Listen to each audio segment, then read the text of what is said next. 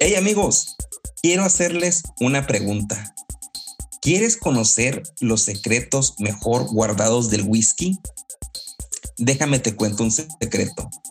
No hay nada más importante que la formación educativa en el área que tú elijas. Pero, hey, estamos en un podcast de whisky. Así que te voy a presentar algo. La Whisky Academy de la Sociedad te ofrece los Masterclass. Estos son cursos con las personas mejor calificadas de la industria, impartidos en una plataforma digital para que tú puedas verlos una y otra vez en el momento que tú elijas. Lo mejor de todo es que tendrás un certificado de tu participación firmado por ellos, los mejores instructores. Si deseas participar es muy sencillo, solo tienes que ir al link en la descripción de este episodio y hacer clic en el enlace.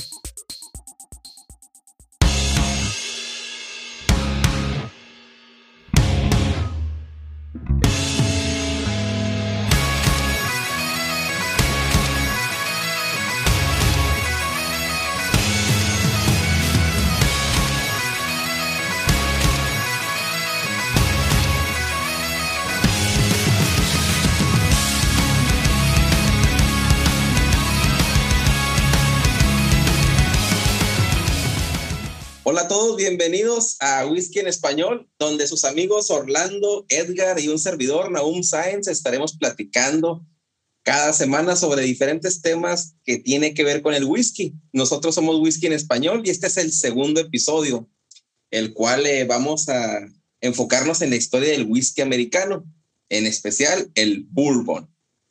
Antes que nada, quiero dar la bienvenida a mis compañerotes. ¿Qué onda? ¿Cómo están?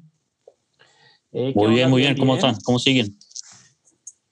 Bien, ya después de recuperarme de, de, la garganta.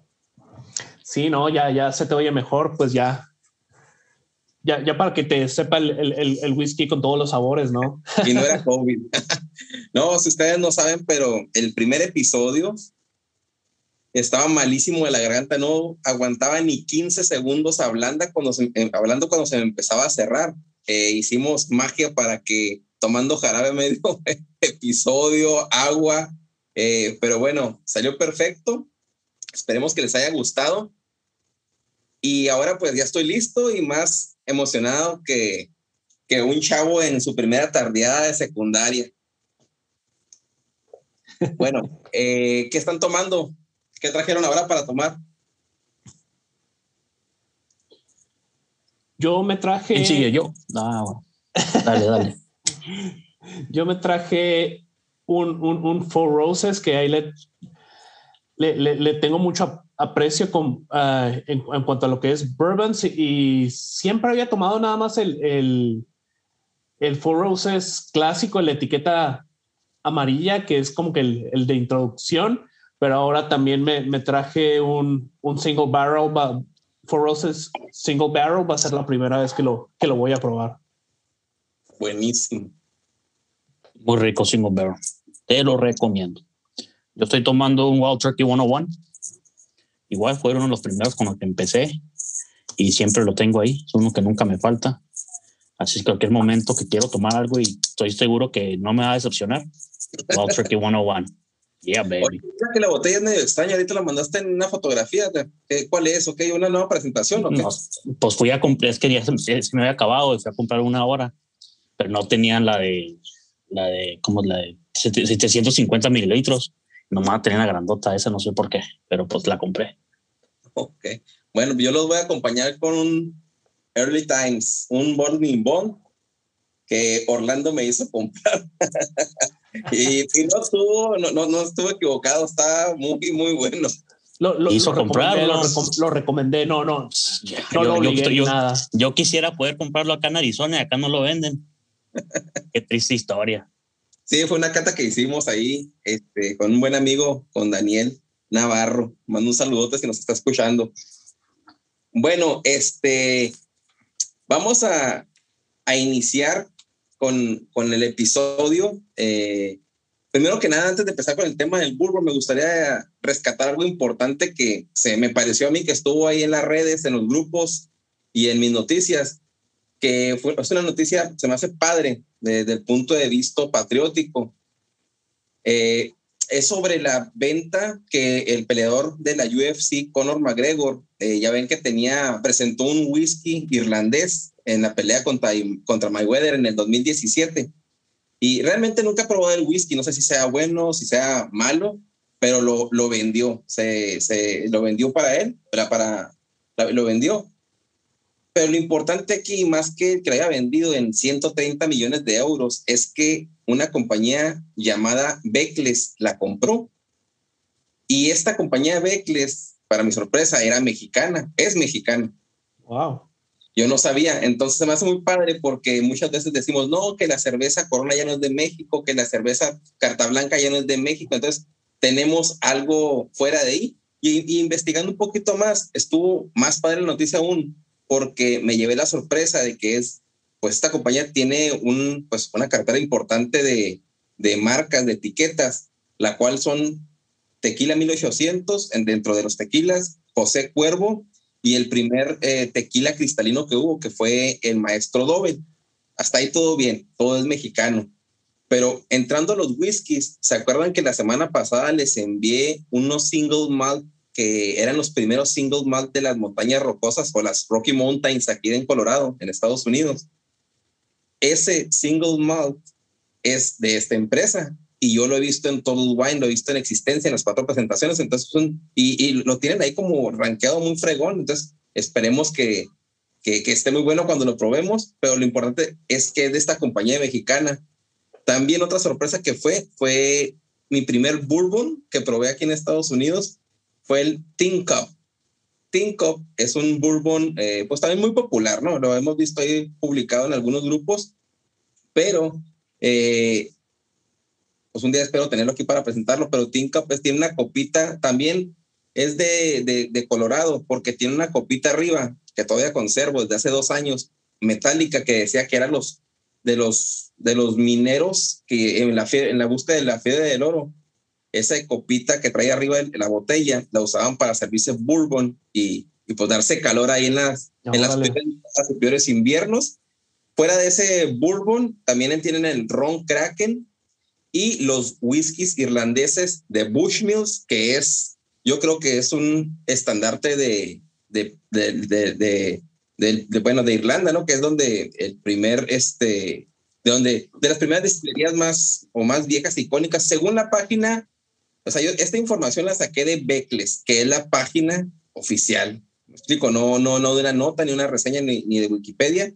Y también, Edgar, un single malt que tú probaste que se llama The Sexton, ¿te acuerdas? Una botellita medio, medio curiosita. Me la acabo de acabar. Ahí te, bueno, la botella la, la, la, acabo de tirar, pero sí está muy rico. Es muy parecido. Bueno, pues, los irlandeses son muy parecidos todos, ¿verdad? pero muy suavecito, muchas frutas, peras, así, manzanas, todo eso. Sí, eh, bueno, aquí lo interesante es que lo interesante es que a la cartera de a la cartera de, de estas marcas o etiquetas se une eh, Popper 12, que era el de McGregor, y pues, y es de una marca mexicana, ¿no? Eh, interesante, me parece interesante y, por eso decidí meterlo al inicio del podcast para iniciar con la, con la noticia de la semana. Sí, no, la, la, la verdad, como dice, súper interesante. Eh, no tenía idea que era una empresa mexicana, pues en serio que sí, orgullo, orgullo mexicano. Eh, el Proper, Proper 12 eh, eh, es, está buenero el whisky, es, está bueno para, para mezclar con, con un ginger ale. Este, sí, está bueno para mezclar, exactamente. Prefiero un Jameson que el Proper 12. Se supone, bueno, yo cuando, cuando salió el Proper 12, supuestamente estaban, la destilería estaba trabajando en whiskies mejores, en whiskies más añejados, ¿verdad? porque era una compañía nueva. No he visto nada que haya sacado una Proper 12 algo más nuevo, a lo mejor aún están trabajando en eso, pero uh, era un buen whisky para mezclar, para, para, hacer un, un cocktail. Ándale. Sí. Bueno, eh, vamos a iniciar con el, con el tema. Eh, y pues bueno, eh, se me hizo algo interesante también eh, platicar el punto de vista histórico. Eh, el tema de hoy es la historia americana, eh, el bourbon. Delante nos, la, eh, Orlando dijo, tuvo la magnífica idea, dijo, vamos a hacer una serie, no solamente hablar de un tema en específico que involucre tanto, sino que te parece que hacemos una serie que involucre la historia del, whisky americano. Eh, concordamos aquí que era excelente y el de hoy es el Bourbon, ¿no? Y un poquito de historia, eh, vamos a ver las fechas cronológicas que han dado cambios importantes en el Bourbon, no tanto la historia de, la historia de cómo, cómo el Bourbon eh, surgió con punto y coma. Tenemos una serie de fechas iniciando con el 7000 antes de Cristo. Aquí, eh, según historiadores, eh, los primeros nativos norteamericanos domesticaron una hierba mexicana llamada teocintle, que fue el o es el, el maíz silvestre. Es importante porque desde aquellos años, la agricultura, eh, dejamos de ser nómadas y empezamos el proceso de agricultura y para ser sedentarios. Y lo importante de esta hierba mexicana silvestre es el ingrediente que hoy tenemos aquí en nuestras manos, que es el bulbo, ¿no? El, el, el año 1776, que es donde inicia ya la historia norteamericana, este año es importante porque es el año de independencia eh, de Estados Unidos contra los ingleses. La causa de que este whisky americano surgiera es los impuestos, ¿no? Sobre la bebida o el espirituoso que estaba en ese momento en todo su apogeo, que era el ron. Los estadounidenses recurrieron a la destilación de granos nativos como el centeno y el maíz para hacer bebidas espirituosas, seguir pisteando, ¿no? Básicamente, porque antes el, el ron era lo que rifaba, ¿no? No había cabida para más. Eh, esto, esto ocasionó que iniciara la historia del whisky americano. Ándale, sí, no, este, a, los colonos, pues, les gustaba mucho el ron, les gustaba el, coñac, ¿no? Y si bien creo que, que sí había destilación de, de whiskies, eh, era más tipo como y no, no, no era como lo que conocemos a, ahora. Ya cuando les, les cortaron eh, la distribución de, del ron y todo eso fue cuando, cuando se metieron más en forma, ¿no?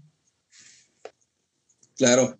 Eh, pues todo esto viene finalmente de la, del, es una fecha histórica porque es el, el, el, 4 de julio de 1776, es cuando se da la, la independencia de Estados Unidos el querer dejar, o sea, el tema de los impuestos, el querer de pagar los impuestos a la corona británica, ¿no? En ese momento.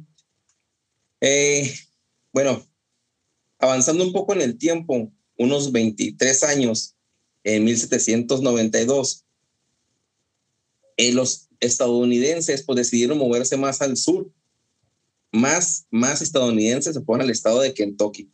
Y el atractivo fue que la agricultura y el maíz en especial se daba muy bien, muy bien ahí y se convierte pues en el episodio del Bourbon, ¿no? Y ahorita se ve reflejado en todas las etiquetas que tenemos o la mayoría de nuestras botellas.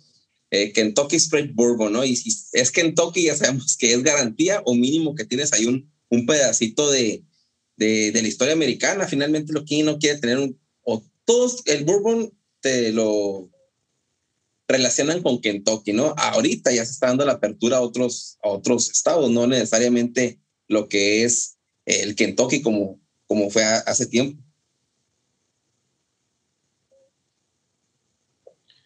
Sí, hay algo ah, bien importante de lo que mencionas, eh, um, cuando, cuando los, los ah, ah, americanos se, se movieron de, de, la costa este y, se fueron al, al, oeste, a la nueva frontera, que Kentucky siendo parte de eso y, y, y todo. En, en, la costa este, en, en, áreas más frías como Nueva York, Boston y todo eso, tenían como más acceso al, al centeno, pero en, en, Kentucky ahí, por, por el clima y eso, el centeno no se daba tanto y era más, más caro de, de, de conseguir, pero lo que sí había mucho, pues era maíz, ¿no? Entonces ahí tuvo mucho que ver que, que ese fuera el, el cereal, ¿no? Predilecto de, de Kentucky. Exacto. De hecho, hay una fecha aquí importante, un año importante, como que es el antes de Bourbon, después de Bourbon, así como un antes de Cristo, después de Cristo, que porque hasta ahorita es whisky americano, ahorita todavía no existe el Bourbon, ¿no? Eh, otro dato histórico que tenemos aquí es, el, es que en 1794 el primer impuesto sobre el Producto Nacional del nuevo gobierno fue el impuesto al whisky americano. Aquí es un poquito curioso porque George Washington, que fue comandante en jefe de, de la independencia, ya él era presidente en estos momentos, en 1794, y lo primero que hizo es poner un impuesto, ¿no? Al, al whisky americano o al destilado de, de centeno y maíz en ese momento. Lo curioso es que la gente creía que con la independencia pues se va a estar libre de impuestos y al contrario, ¿no? Fueron más impuestos. Pero aquí la, la cosa es que el impuesto ya no era para la corona británica, era para el mismo Norteamérica o el mismo Estados Unidos. Ahora y la gente pues saltó otra vez, ¿no? O sea, decíamos, estábamos en Guatemala, ahora estamos en Guatepeor porque lo que no, no querían era pagar impuestos. Y esto pues propició eh, lo que fue la, las destiladoras clandestinas que se internaban en el bosque, en el lugar más profundo, para destilar eh, pues fuera de, del gobierno para no pagar nada.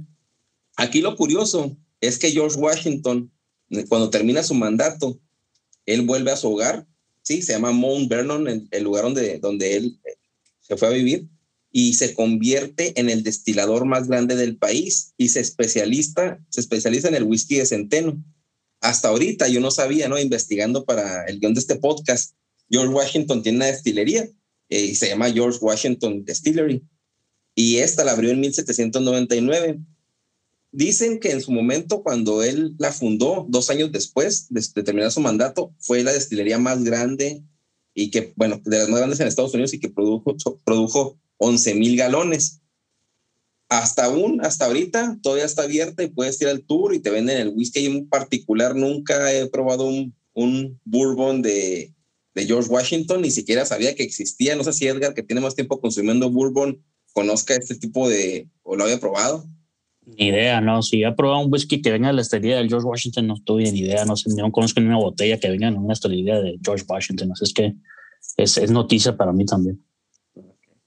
Bueno, aquí lo curioso es que George Washington trabajaba su destilería y él, como estaba en, regla, seguía, él pagaba el impuesto que él mismo impuso, ¿no? Porque lo primero que hizo fue poner un impuesto al whisky americano y él, eh, pues, pagaba sus impuestos.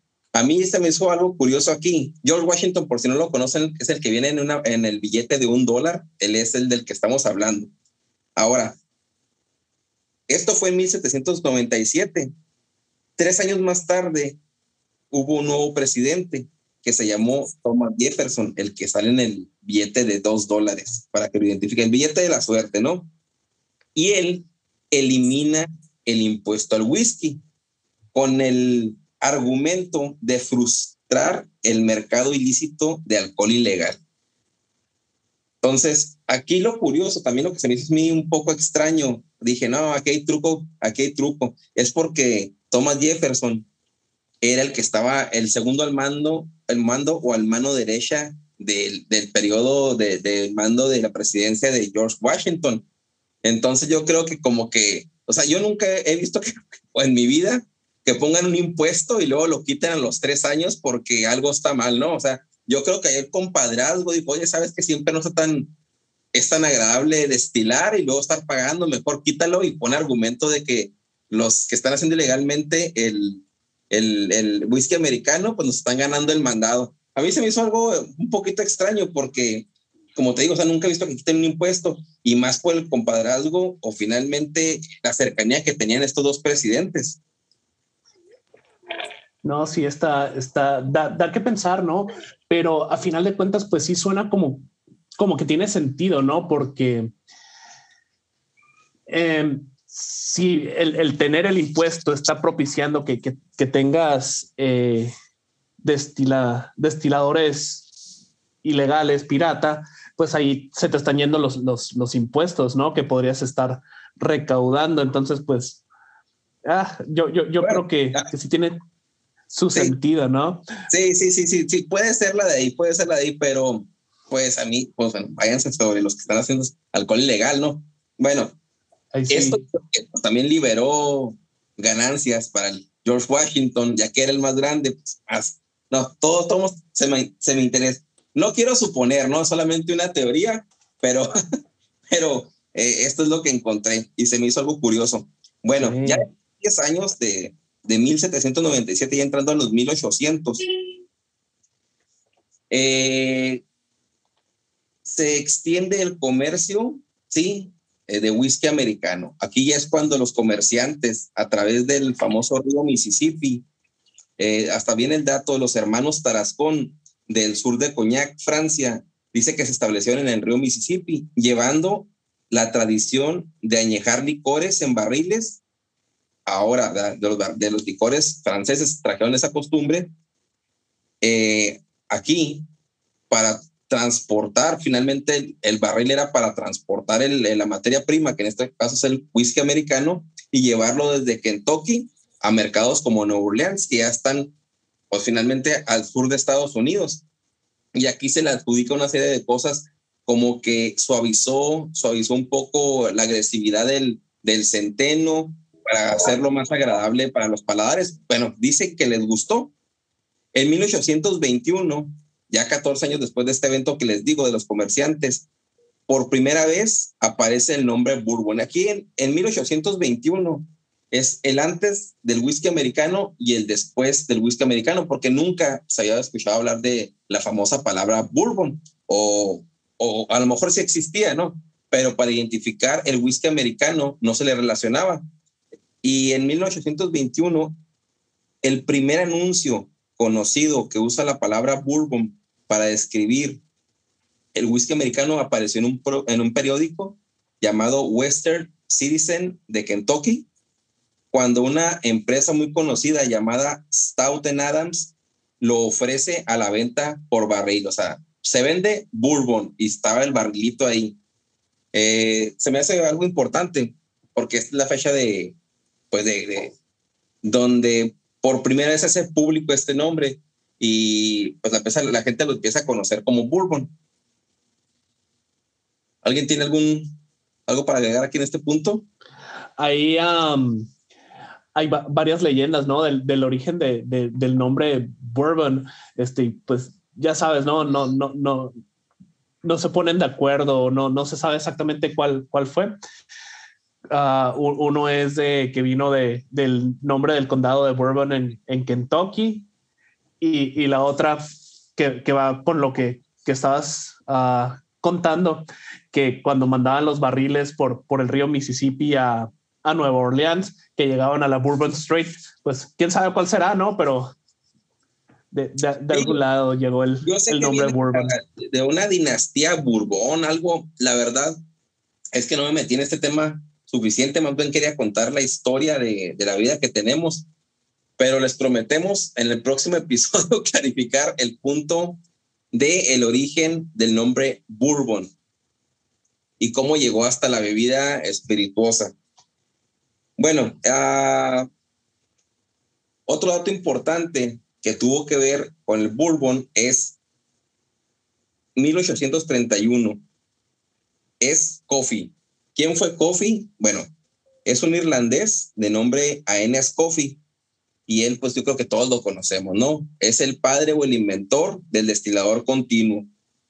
Eh, él lo pues, hizo funcional y lo dejó a la, a la necesidad de generar pues más limpias bebidas espirituosas, más rápidas y más económicas. Y pues fue un boom, ¿no? De aquí ya conocemos miles de historias como la de Johnny Walker, que se hizo popular por destilar en esto y no querer seguir, pues, eh, eh, me, refiero a la marca Johnny Walker como tal, ¿no?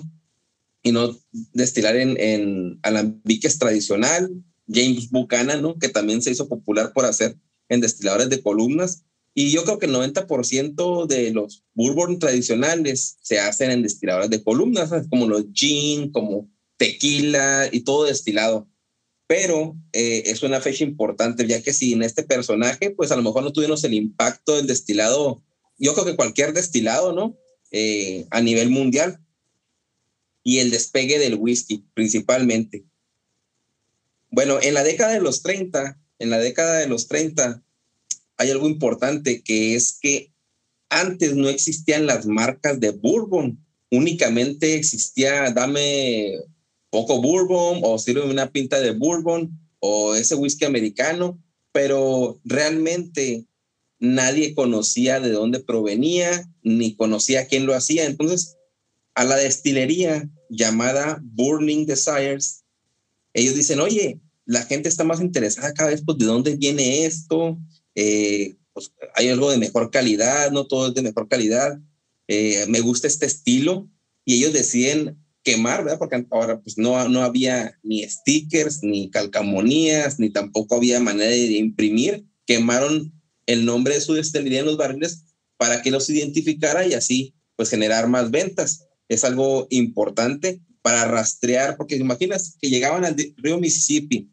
y luego llegaban y desembarcaban en Nueva Orleans y el que compraba el whisky al norte, pues no, no iba a poner a marcarse si a don Orlando y, y si a don Edgar cuáles eran sus barriles. Él los compraba, los subía a su barquito y llegaba allá y vendía cinco aquí, cinco acá pero la gente pues no le llegaba siempre lo mismo. Entonces, gracias a esto, pues lograron eh, poder vender más, si les gustaba su whisky. Entonces, 1830 se da el origen de marca en Bourbon. Otro dato interesante que me pareció es el de, no se lo conozcan, el Edgar va a platicarnos un poquito de esto.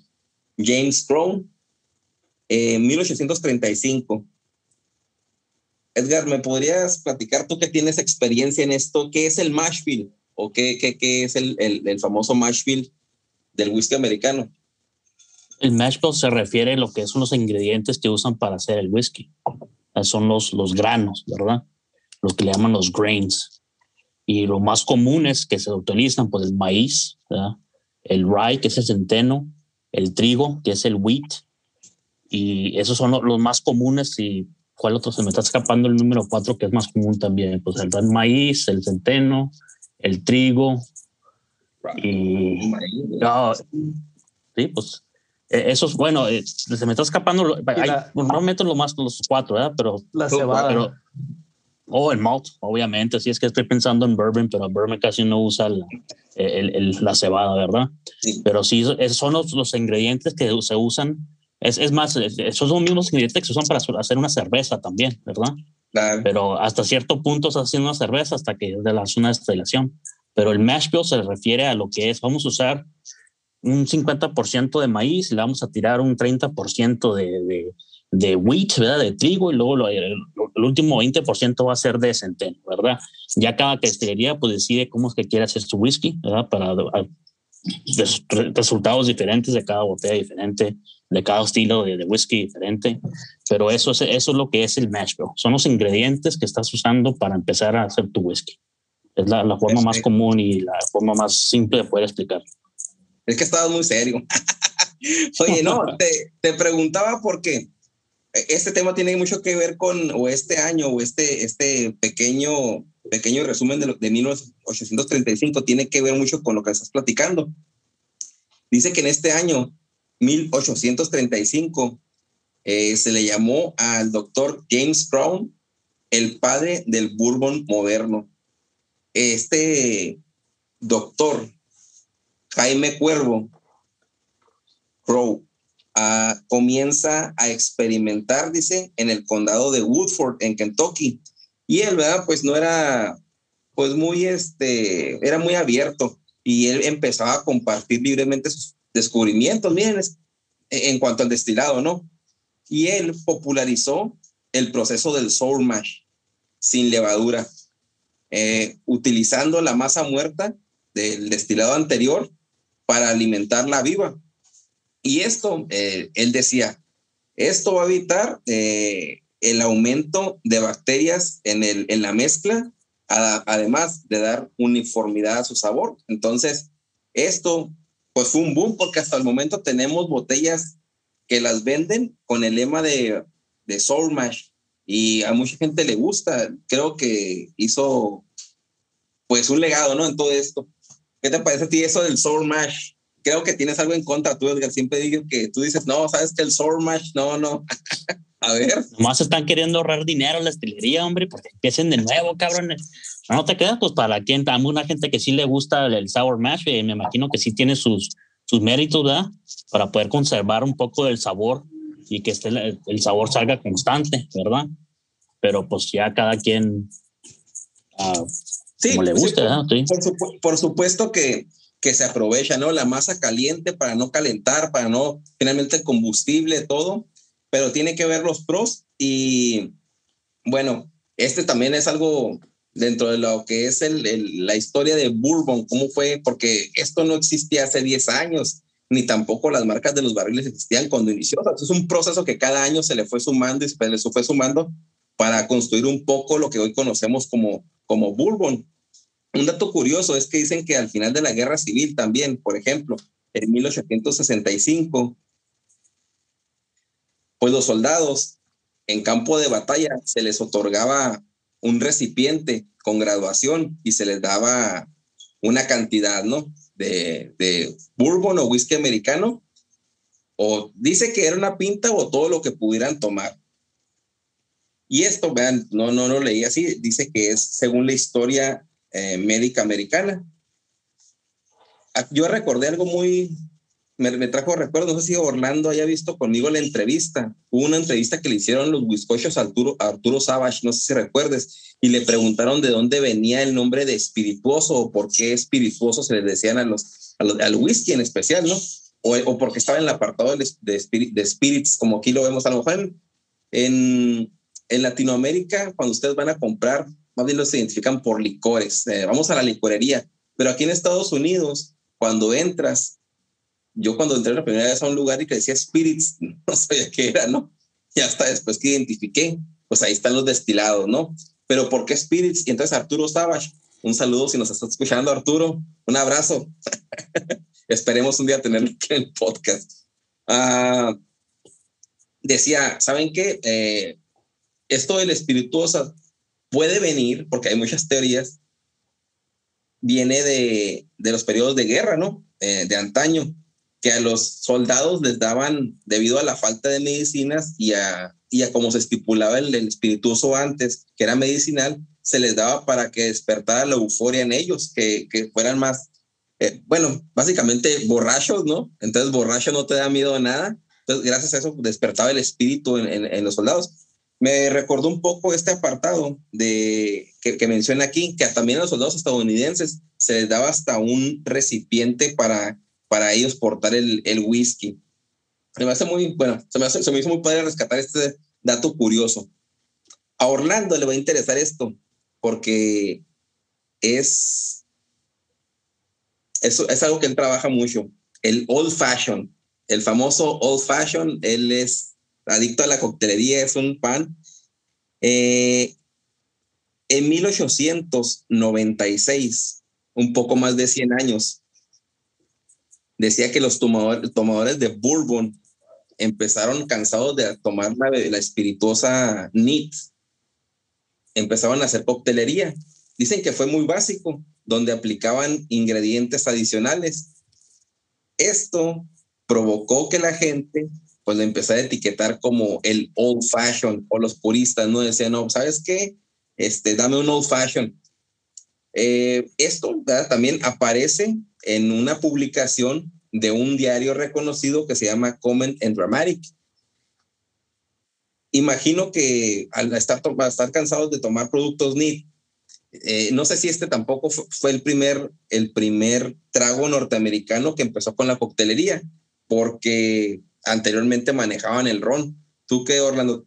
¿Tú qué opinas de esto del old fashion? ¿Lo tomas mucho? ¿Habías escuchado algo? ¿Tú qué has Ah, no, no sé si se podría decir que, el Old Fashion fue, fue el primer cóctel uh, norteamericano o hasta, o hasta en el mundo.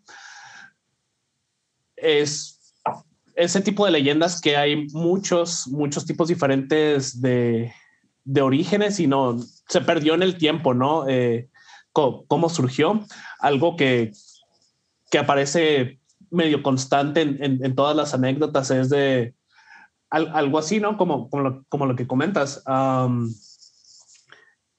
que, que la gente em, empezó a agregar otras cosas, pero querían, ah, dame uno como el de antes, ¿no? Este, que era pues más simple, que era eh, tu, tu whisky, uh, bitters y, y algo, algo dulce, ¿no? Azúcar o algo así, y ya con eso.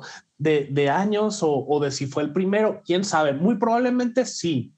Um, no, no solo de, de, de, América, sino al menos cócteles registrados es, es de lo, lo, primero que hay, que hay registro, ¿no? Sí. Edgar comentaba también cuando empezamos a platicar de este tema y, y, y yo, yo mencionaba los años, Edgar me dijo, ¿sabes qué? Es que realmente aún la historia está muy rebuscada porque hay argumentos que se contradicen de los años. O sea, no es cierto los tantos los años que están. Puede que la historia sí sea como la vas contando, pero precisar en fechas está canijo. Pero la fuente donde yo tomé esto, pues en algo se tuvo que haber basado para, claro. para dar esta información. No tanto el, el, el debe ser, pero sí sustentarse en argumentos como el que estoy platicando, ¿no? Los diarios he mencionado cerca de tres diarios donde establecen las primeras publicaciones o son los registros más antiguos que tenemos finalmente que es esto. Por ejemplo, algo muy, muy padre que, que, que viene a continuación, pues fue una oportunidad, primeramente fue una oportunidad ante el mercado ilegal de alcohol, que fue el famoso bottling bond o embotellado bajo fianza, ¿no? Que yo tengo una botella, esta de Early Times es bottling bond, eh, yo hice una reseña, yo la reseño aquí ver comercial, pero no, pues no, es el espacio que tenemos para publicar, ¿no? Bueno, yo, yo, yo publico en el grupo, bueno, nos conocimos, Orlando y yo y nos conocimos, platicamos el capítulo anterior en el grupo de los Wiscochos y tenemos un espacio para publicar reseñas, ¿no? O, o hacer preguntas. Hay otros grupos que también publico en el Grupo México, ¿eh? no lo voy a hacer menos, también pro, pro, este, publico ahí. Uh, pero esto de Bolding Bond, hice una reseña pues muy padre, ¿no? Donde especificaba qué es un Bolding Bond. Bueno, uh, volviendo al, a lo que es qué fue el año y por qué se dio este etiquetado bajo fianza, es que dicen que en ese año pues había, mucho, había muchos problemas de adulteración, ¿no? Finalmente ese fue el punto. A la gente pues eh, le vendían cosas que no eran, entonces el gobierno tuvo que intervenir y dijo, ¿saben qué? Eh, vamos a prestarles, eh, vamos a darles oportunidad de no cobrarles intereses, pero el producto que van a vender finalmente tiene que ser un producto pues auténtico, ¿no? Y no dañino. Eh, el problema era el, el, etiquetado incorrecto, ¿no? Finalmente le ponían cosas que no son. Y la adición de adulterantes peligrosos, famosos, pues desencadenan la ley, que es una ley, Bond, que establece estándares de identidad y convierte al gobierno de Estados Unidos el garante o el que certifica la autenticidad del whisky. Bueno, ¿qué es esto? Ya en, en, con peras y manzanas. Fue una ley donde el, el, gobierno de Estados Unidos le dice a los productores, ¿saben qué? Si quieren certificarse y que su producto se venda y la gente lo consuma con la seguridad de que es un producto auténtico, vamos a poner una, una serie de requisitos. Lo primero es que el producto que se va a destilar tiene que ser destilado por ustedes o por alguien en específico. No vamos a hacer un, una mezcla de barriles ni vas a comprarle a aquel. O sea, lo que tú vas a producir en un periodo de tiempo semestral, o por semestre, cada seis meses, vas a destilarlo. Ese, ese destilado que haces, vas a meterlo en barriles. Y esos barriles van a ir cuatro años y se van a resguardar en bodegas finalmente eh, vigiladas por agentes federales, de los cuales se van a añejar cuatro años como mínimo. Y el producto no te vamos a cobrar impuestos. Entonces, o sea, también tenía que haber un beneficio. Al ellos no poder eh, meter en barriles y vender inmediatamente y guardar un periodo de cuatro años, también eh, tenía que haber un pro que no se les cobrara intereses en todo ese tiempo. Ya cuando embotellaron su producto y lo vendieran, ahí entraban ya los intereses, pero esto también los, a los comerciantes los beneficiaba. Eh, la botella de Early Times de, que tengo está etiquetada como Molding Bond, es una de las, de las uh, pues también de los bourbon un poco más viejos, desde 1860. Y un requisito es que se venda a 50 grados de alcohol, de, de, de alcohol volumétrico o 100 proof. ¿Sale? Esto es Bowling Bond.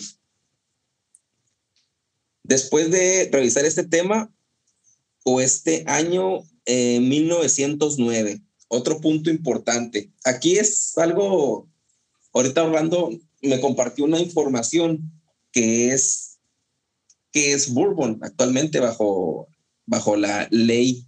Eh, una mandó la ley mexicana de, de bebidas, creo, y otra la, la de Norteamérica. Pero aquí es donde se basa todo.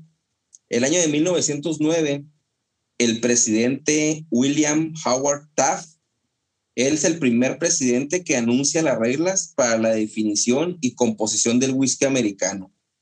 Fue conocida como The Taft Decision o la decisión de Taft. Y él dice, lo primero que estipula fueron dos cosas. Bourbon y centeno se utilizarán para identificar los granos dominantes utilizados en el espirituoso americano y prohibió el uso de melaza. Es otro dato importante porque no permitía eh, pues mezclas en, el destilado.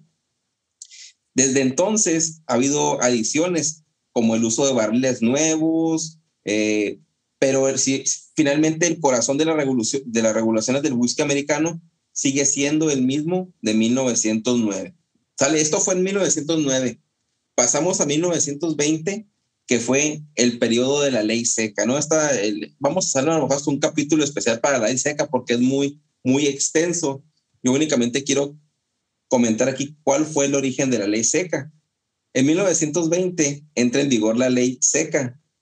Esto debido a que algunos grupos sociales y movimientos eh, promovieron a medida que se formaron en un siglo anterior, bajo el fundamento, o sea, eran más tradicionales que otra cosa era de un siglo anterior, estábamos en 1920 ya, ellos venían de los 1800 con las mismas ideas y bajo el fundamento de que el, el consumo del alcohol en exceso perjudicaba no a la salud, a la sociedad. Ellos dejaban la culpa de que todo estaba mal por el alcohol. Hubo una agrupación que tuvo mayor éxito, fue de unas iglesias protestantes y aquí está el nombre es ah, Sociedad Americana por la Templanza, constituida en 1826. O sea, la ley seca fue en 1800, 1920 y esta agrupación es de 1800, o sea, 100 años atrás. Ellos fueron los que impulsaron para la ley seca.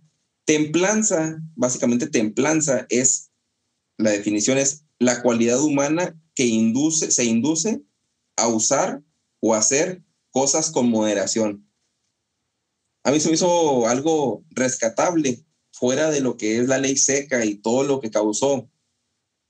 Es que la definición de templanza, que es la cualidad humana que induce a usar o hacer cosas con moderación, es como el mensaje que hasta hoy nos, nos mandan en cualquier tipo de sustancia, ¿no? O sea, eh, consúmala, pero no en exceso, todo con moderación esto, esto repercute hasta hoy en estos días. Solo que en ese tiempo, pues sí dijeron, ¿saben qué? Nada se vende, está prohibido y se vuelve ilegal. Ahorita ya te lo dejan finalmente bajo tu... A, tu criterio, algo así. Bajo tu criterio, exactamente. Te lo dejan bajo tu criterio. Cada quien ahí tiene su opinión, me imagino, ¿verdad? De qué, qué piensen lo que, si la prohibición era buena, si el alcohol es bueno o es malo, ¿verdad? Pero pues yo no personal, la, la prohibición, lo que hizo no más, más mal que bueno, ¿verdad? Porque la gente seguía tomando y ahora no tenía dónde tomar en, un lugar seguro y no tenía, de lo que estaba tomando no era bueno tampoco porque estaba hecho eh, atrás en, en, en, de la casa de alguien que no sabía qué estaba haciendo, lo estaba vendiendo y estaba vendiendo casi veneno, de cuenta, ¿verdad?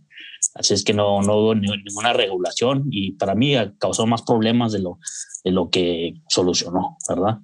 Ah, el crimen organizado, casi, casi, se puede decir que, que el crimen organizado no, no empieza sin prohibition, ¿verdad? Porque es donde empezaron a ganar dinero vendiendo algo que era legal. Si hubiera sido legal todo ese tiempo, entonces el crimen organizado, las mafias de esos tiempos, Al Capone y todas esas historias se cuentan, a lo mejor ni, ni suceden, ¿verdad? Y de ahí crecen, de ahí empiezan, de ahí crecen. Es que para mí las consecuencias del, del, prohibition fueron peor que si hubieran dejado nomás que la gente siguiera consumiendo su alcohol, ¿verdad? Pero pues cada quien tiene su opinión. Sí, ¿no? Y luego finalmente todo esto, si hemos, vemos lo que hemos, este, que hemos citado todo este tiempo a través del episodio del podcast, todo es a través del gobierno, ¿no? La provisión, los intereses, todo siempre da pauta que avancemos, no avancemos en nuevas, tengamos nuevas alternativas para que lo que nos prohíben. Ah, algo curioso que mencionaste en Al Capón, eh, dicen que eh, por estas fechas, en, en, entre 1920, que fue la prohibición, hasta que duró 13 años, hasta 1933, hubo otro personaje que llamado George Remus. Él, si no lo, conocen por este nombre, él fue el personaje que inspiró a Jay Gatsby. Jay Gatsby lo conocerán por la película de Gatsby que protagonizó Leonardo DiCaprio, que es un millonario despilfarrador que nadie conocía pues, el origen o trataba de ocultar el origen de su riqueza. Bueno, la película es una cosa, ¿no? Pero él dicen que construyó una fortuna de 40 millones de dólares con el alcohol sobrante de 10 destilerías eh, no sé si, si sobró o se lo robó, pero cuando estaba la ley seca, o sea, él se apropió de esos, de esos barriles, de esas destilerías que estaban en ese momento paradas y lo vendió, ¿no? Realmente fue un personaje, pero dicen que Al Capón eh, dobló, triplicó esa cifra fácilmente, ¿no? Este personaje, pues finalmente se fue a la cárcel. Ya después de que termina la ley eh, la, o la prohibición en 1933, que es el año cuando se deroga, ya vinieron otras cosas. Por ejemplo, el highball, que es otro trago que Orlando lo ha de conocer muy bien. Y algo que citan aquí es que eh, el presidente Richard Nixon fue a Moscú y le dio un highball al presidente en ese entonces. Y eso es para finalizar la Guerra Fría, ¿no? Cuando todo esto de la Guerra Fría terminó y le, da un, un, highball, a, se llama Nikita Khrushchev, se, llama el, se llamaba el expresidente de, de, la, de la Unión Soviética, y él dijo, vamos, el whisky está muy bueno, o sea, está magnífico, pero ustedes los estadounidenses siempre lo echan a perder poniéndole mucho hielo a las cosas. Se me hizo algo medio, medio curosón. ¿Tú le pones bastante hielo al, al highball, Orlando, o no? Sí, bastante. Como debe ser. Que, se llene el vaso. bueno, ya con esto de, de, del bourbon y Estados Unidos promoviendo su producto después de Taft y de Richard este, Nixon. El, el, el, bourbon ya, ya como tal, el Congreso, en, ya, hace, ya estos son ya son años reconocibles. En 1964, el Congreso de Estados Unidos declaró al bourbon como un producto distintivo de los Estados Unidos. Eh, lo que lo, protegió un poquito de, pues de que no lo fabricaran en otras partes del, mundo eh, o mercados extranjeros. Y el, el, presidente en turno celebró esto eh, de hacer un producto distintivo de Estados Unidos, lo celebró enviando una caja de bourbon a todas las embajadas de Estados Unidos del mundo. Yo espero que México también enviara tequila y enviara mezcal y enviara sotol a todas, todas las embajadas. Ojalá que sí, ¿verdad? ya sé.